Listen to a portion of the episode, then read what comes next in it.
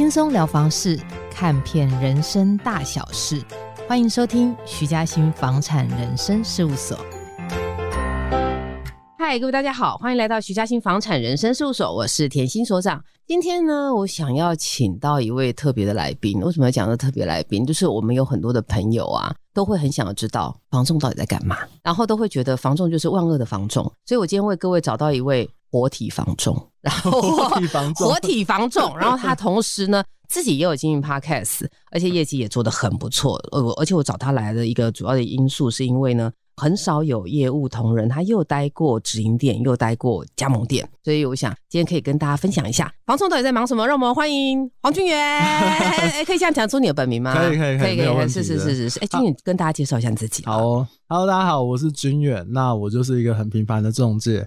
那我自己有经营一个粉专，叫做“哎、欸，你不动产笔记本掉在这了”。然后也有人会从 Podcast 上面搜寻到我，我 Podcast 节目是房产人生笔记本，然后也在上面其实跟嘉欣一样，就分享这个产业我们学到或看到或者觉得很有趣或不有趣的事情。这样，哎、欸，对，其实这一行真的叫做人生百态哦。那、嗯、我先想问一下，因为我最近有些朋友，年轻的朋友啦，对，他们觉得房仲好像可以赚很多钱。要看跟什么比，哎、呃，对，然后那我我想先你自己第一线做业务同仁啊，对，哎，我想问一下，这房重的一天到底做些什么事？好，我们主要一天要忙的，我觉得就围绕在三个方向，嗯、就是开发啊、回报啊，嗯、还有我们销售工作这样子。那其实像开发这件事情就很多嘞，比如说我们要每天去看我们所属商圈每天新增的物件，嗯、然后同业各家品牌新增的物件，还有有些屋主他会自己拿出来卖的这个物件，嗯、还有附近就是商圈内的中人啊。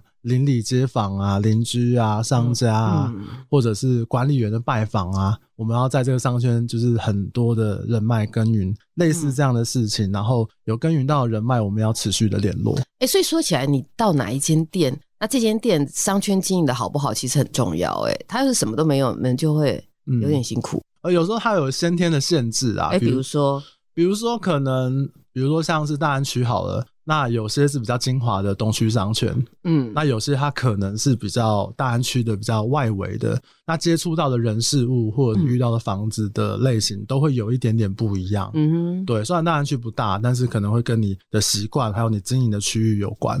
对，因为君远他之前待的那个店呢，是号称台北市的神店，对，对，那个神店呢有多么的神呢？嗯，就是它大概一年的营业额可以跟一个上市贵公司差不多。然后号称天天都成交，天天天都成交，几乎对对。如果摊提下来的话，绝对可能有这个。而且我们也是说十五年连续的租商第一名。对，嗯，就是我一个是他们真正总价比较高了，对然后确实有很多的业务员他们会想要去这间店，嗯，磨练一下自己的能力。嗯，对没错，可以学到很多。嗯、是是是。哎、嗯，那我想问一下，你在过程里面有没有什么开心的或没送？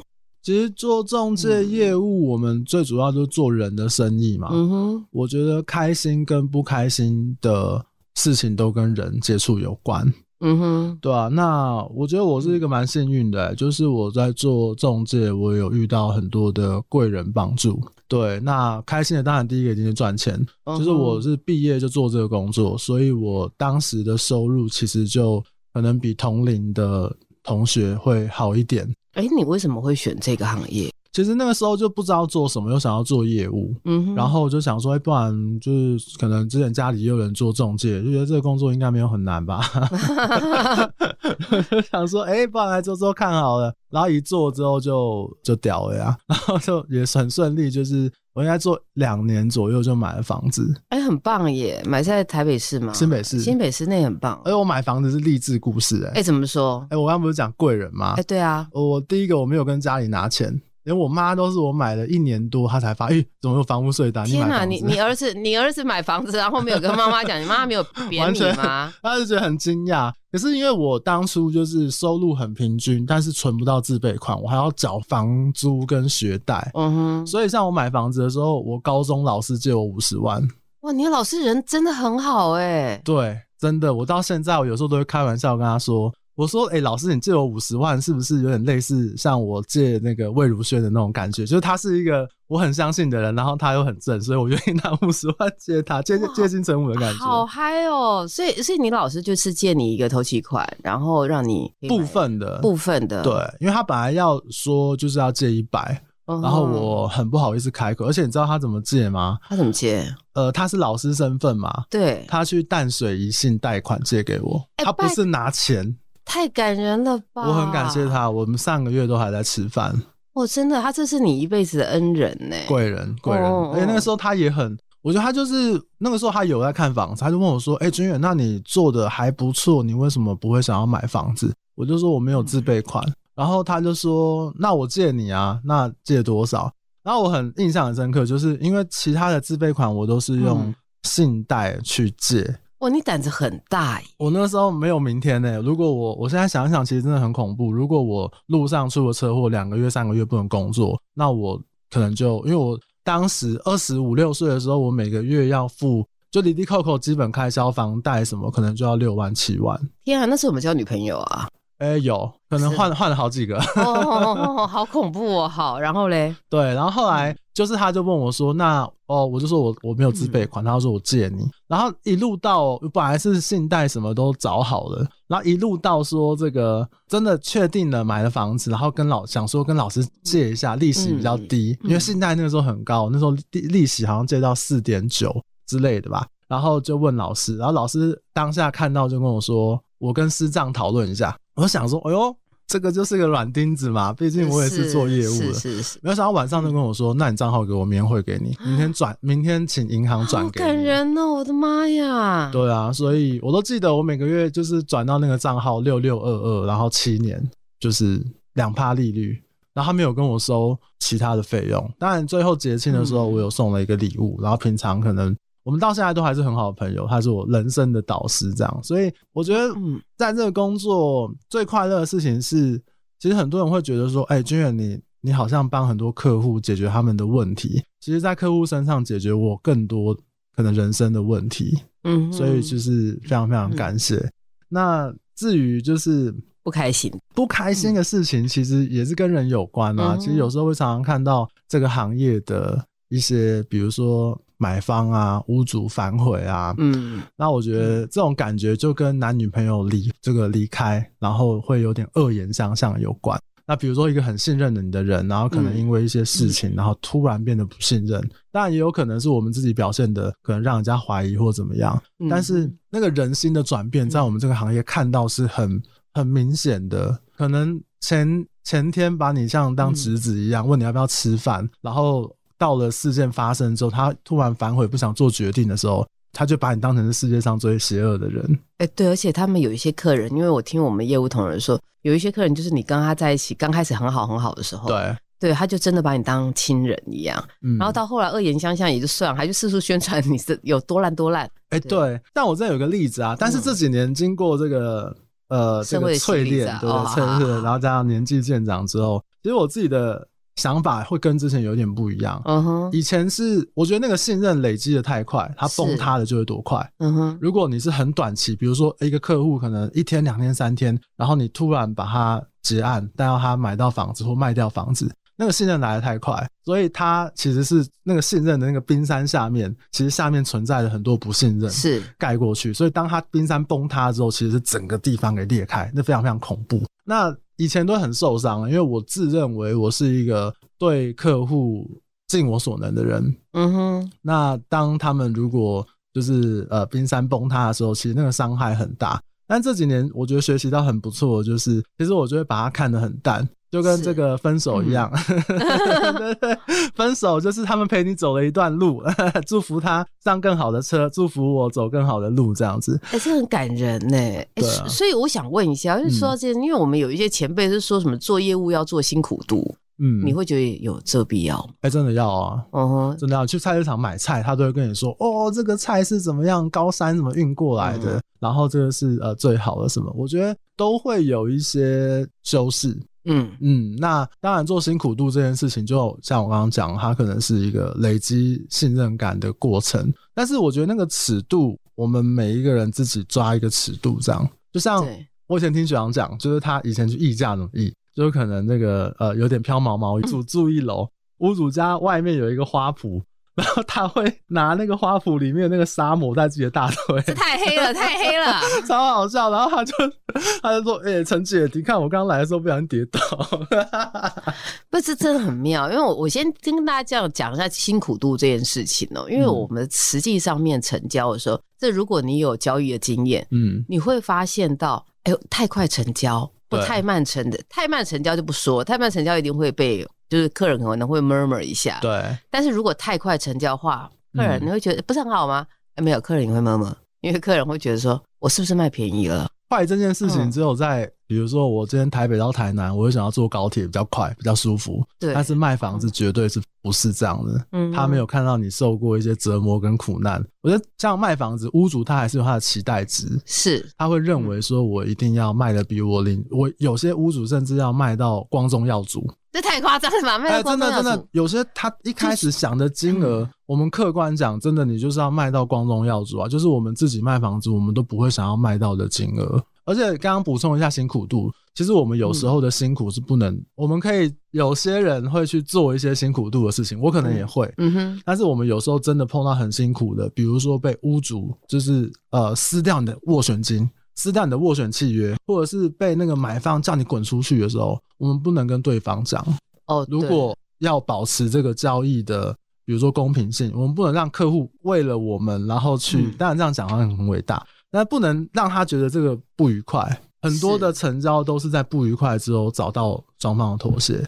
对，但是我们要吸收这个辛苦，嗯、我们只能用别的东西，然后来表达给客户。所以有时候客户都会觉得说：“哦，这个哇，你看那屋主人很好诶，家具都留下来，冷气也不搬走诶，你看这个买方哇，家家很阿莎里耶，什么什么。”其实我心里都想说：“妈的，你们这全部都下地狱了。”开玩笑，看，我就想说这样就好。你们好就好了。对，因为其实哦，有些我我自己一直觉得，我们防重的同仁呢，嗯，大家不只是你说经常跑来跑去，那个叫做身体劳动，对，你其实情绪劳动这一块很大，对，压力很大，很大的比重哦。嗯、我我们每次就是说啊，你只要看做这个行业的哦，嗯，如果他看起来比实际年龄老，一般是做业务的，对，而且要胖，就是我们这个行业很然后很容易职业病会会变胖，就一直吃吧，还是？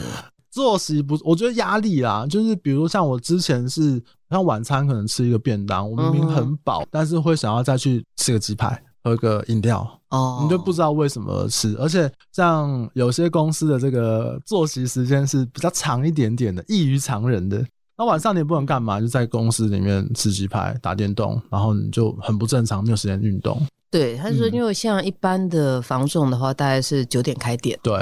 那九点开店的话，呃，有一些比较有人性的会让你七点离开，没事的话七点之前离开。嗯，但更没人性的话，你有听过？呃，我我讲我自己好了，嗯、比方说，嗯，人不人性，嗯、像我们以前有时候是，嗯、其实默契都是九点啦。然后学长姐不走，你也不能走，而且不是九点走哦，九点观察一下，哎，这个怎么没有人走啊？谁要开第一枪？这不跟当兵很像？最简单的管理方式就是军中这一套哦，对一个很大的企业体或人多的团体里面，这是成本最低的管理方式。是是是，对，然后就要看一下说有没有人走，然后业绩的，哎，业绩这个月有业绩出来扛一下好不好？跨出去好不好？嗯嗯。对，但现在我听说好像就是很少有这种管得这么严的店了。那像我刚做的时候，我很多时候都是隔天下班。我隔天下班。对啊，像嘉信，你刚刚问我说：“哎、嗯欸，这个学长有没有手把手教你？”其实我一开始的时候，呃，就是教我的人没有讲的很多，可能我自己也不懂得去问一些重点，所以我常常都要在公司背行情，然后印下那个行情资讯，然后我都期待着明天会碰到一个客户，然后我要跟他好好的了解讲解行那个行情资讯。嗯、但事实上呢，一个一个礼拜能碰到一两个就约好的客户就很了不起了。那所以常常有时候做一些白工啊，然后或者是没有效率的做事啊，然后那个时候也会觉得说，嗯、哦，好像就是这样才叫认真，所以常常都是打十二点以后的卡。嗯哼，对。那现在现在可能都是打中午十二点。哎、欸，那那我想问一下哈，如果啦，再让你回到你刚入行的那个点，嗯，好，就是那选选择要进进入本产业，对。你你会希望自己哦，在这个点上面，你可以为自己多做一些什么事情？嗯，其实这个问题我也很喜欢问别人呢。对啊，比如说你多读点书或什么一类，你有你对自己有什么当初有什么期待？当初的你啦，其实我如果我当初做这个中介的时候，我那个心念就是这个工作没有很难，我一定可以。嗯哼，对，而且我要假装自己很可以，所以我可能十二点以后下班都不太跟别人讲。他说：“哇，君远你怎么？”让我一开始运气很好，我在两个月之后成交，我就连续一直成交，我就没有挂单过。然后大家说：“哇，居然就是我中介天才，是天赋异禀，对不对？练武奇才哈。”但是，而且中介圈很容易，就是大家会说：“哇，亏好啊，什么什么什么。嗯”但是其实大家没有注意到我付出的努力，我反而觉得很开心。而且，哎，你看吧，那个中介神童，但是付出的努力真的很多哎、欸。那。我觉得失去的也很多，所以如果让我带有现在的记忆回去的话，哦，一定可以做得更好。因为包含像我后期在台北市经营，然后遇到了很多真的很酷的人，然后很有名的人或很有钱的人，他修正了我很多以前的业务习惯。那因为我觉得面对不同客群的时候，他们要的不一样。举个例子，呃，比如说可能一般的民众会觉得。我要找的中介是一个诚恳老实，像我以前就是那种诚恳老实型的妈妈杀手。你现在看起来也是了。呃，对对对。那比较高资产、高总价的客户，他不要你诚恳老实，他要你有解决问题的能力，甚至他要看到你的锋芒藏得好好的，你这样才有办法帮他去面对他要就是屋主啊、买方这样子。而且你的容错率很低，他不会骂你，不会跟你恶言相向，他觉得你不行就不行了。以后不联络了，他就不联络，默默的说：“哎、欸，黄先生没有关系，我们这次就合作到这边。啊”对，有点悲伤哎、欸。嗯、呃，真的。然后有时候，嗯、像我刚做、刚接触高总价屋主客户的时候，其实一开始有一点不适应，嗯哼，也会觉得说：“哎、欸，为什么这样子？”然后就不愿意续约，或为什么不愿意跟我看房子？对，所以后来发现我自己啊，就觉得可能一般的呃消费大众，可能我们会需要比较多的主导权。对，那高总价客户的话，嗯、你。你要默默的主导他，默默的引导他，那个会不一样的。他们的期待值不一样，他买卖的经验太丰富了。对，因为一般的民众来说，一辈子大概就是交易个两三件。他们希望找到一个安心、诚恳、诚实、可靠小郎君，然后帮他们度过这些难关。嗯、对，那高总价就是你要有能力帮我去解决那些杂七杂八的事情。哦，对啊、所以差别是是在这里。对，所以。不同的面向，你去面对他们的时候，角度就会不太一样。嗯、对，所以其实我后来做高总价的时候，遇到这些高总价客户的时候，其实修正我蛮多以前我觉得不好的业务习惯。比如说，比如主导性这件事情。哦，对对，那或者是说，可能、嗯、呃，面对他们的时候，我觉得你要更有韧性。嗯哼，对你不能就是不能硬碰硬，像有些业务是喜欢去吓客户，或者是跟客户硬碰硬的。他觉得我气场不能输，我觉得高总价就是这种高资产的客户，你要有韧性，他会打压你，但是你不能退，你要、嗯、你要有一个韧性回弹。大家看到你，哎、欸，小伙子不错哦，哎呦，尤其是这个有些时候他们可能就是面对你的时候，我自己觉得啦，会有一点刁难你，他们是要看你的反应。哦，对，因为通常你的反应会决定你有没有能力去解决问题。对，他们要的就是这个能力，他们不要，不见得是要你诚实可，他们要的是效率。哦。嗯哇，这真的跟我们以前听到的东西很不一样啊！对，嗯，那我也觉得很庆幸，就是呃，我可能服务涵盖的客户有高有低，有这个呃市场工作生存的，也有那种我有一个客户最酷的就是他是人口贩子。哦天哪，你居然可以认识到人口贩子！我我就是运气，就是那时候开发到的。嗯，他那个时候那人口贩子是什么？他是其实是他把那个中国的。女生，然后弄来台湾结婚，哦、然后去工作，哦、工作完每个月好像两万块给在台湾结是结婚的男生。他那时候还跟我说：“哎、欸，那么年轻没结过婚，要不要帮你搞个老婆？每个月还有两万。”我妈，这真的是社会百态耶，天儿。对啊，然后我说：“哈、嗯，我说这个，哎、欸，不能讲他姓氏，不是，我说，哎、欸，大哥，对不对？这样好吗？那这样子如果被抓怎么办？”我印象超深刻，他跟我说，被抓，你怎么答应被抓？被抓你是受害者哎、欸，你要生气耶！哦天呀，这社会好黑暗的！我老婆背着我去打工哎，哇你，我说哇，好有道理哦。他们有一个流程，嗯、什么要先去认识，然后第二次去提亲，然后把他娶回来什么。然后有一次那个就是我记得某一年的那个过年的时候啊，嗯、他们就是有那个新闻，有这个破获什么人蛇集团，然后我还打电话给他，我说：“哎、欸，大哥你还好吗？”他说：“靠腰，现在风声很紧，比较乱讲。”哇，超好笑的！哎、欸，对，那我们要回过头来了，就是最后一点时间问一下，如果今天有一个年轻的小朋友，嗯，他想入行，对，那你会给他什么建议啊？包括要他学些什么啊？他怎么挑店？嗯，因为你刚刚那样讲的话，我怎么样挑店很重要，挑一个可以带我。呃，好好入行的这个公司，对，那你会怎么样建议？嗯，其实我也蛮常被问这个问题的，尤其是很多年轻的朋友来粉砖啊，会来做询问。我可以直接讲公司名字吗？呃，可以啊，不行就呸呸。好啦，其实我会建议这种比较年轻或者是第一次接触这个行业的人啊，就全部去信义房屋。哎、欸，这个信义房屋是不是要给我一点业配的费用啊？我觉得是这样。这一期的话，我会 tag 信义房屋。对对对，帮我把信义房屋干爹请给业配。对对，帮我把这一段这个那个弄成重点，然后丢到他们那个媒体公关还是什么？这一定要的。好。对，其实因为不只是说我待过这个公司，而是我觉得大家都会讲说，哦，大公司大体系的教育训练比较完整。其实我觉得除了是这样子之外，我觉得一些比较年轻的朋友。你说真的要进入一个大公司，不是这么容易。哎、欸，这是真的。这个大公司相对容易一点点。你除了去学做中介业务之外，嗯、你要去理解这个这么大公司它怎么大的这个架构运作管理，我觉得很多事情都很值得学习。嗯哼。然后在这种中大型的企业里面，你会遇到很多人，你会比较有机会找到一个你可以学习，然后你也认同的价值观，然后好好的跟他学。是，就算不同分店，就算不同公司，就算不同部门。人很多，你可以跟着他学，因为年轻人的时候可能懵懵懂懂，然后莽撞无知。你有一个范例在学的时候，你比较不容易走歪，而且你比较容易找得到方向。对，就是透过一个系统性的学习。然后为什么会提到先去直营店？那是因为现在直营店都不用有经验的人。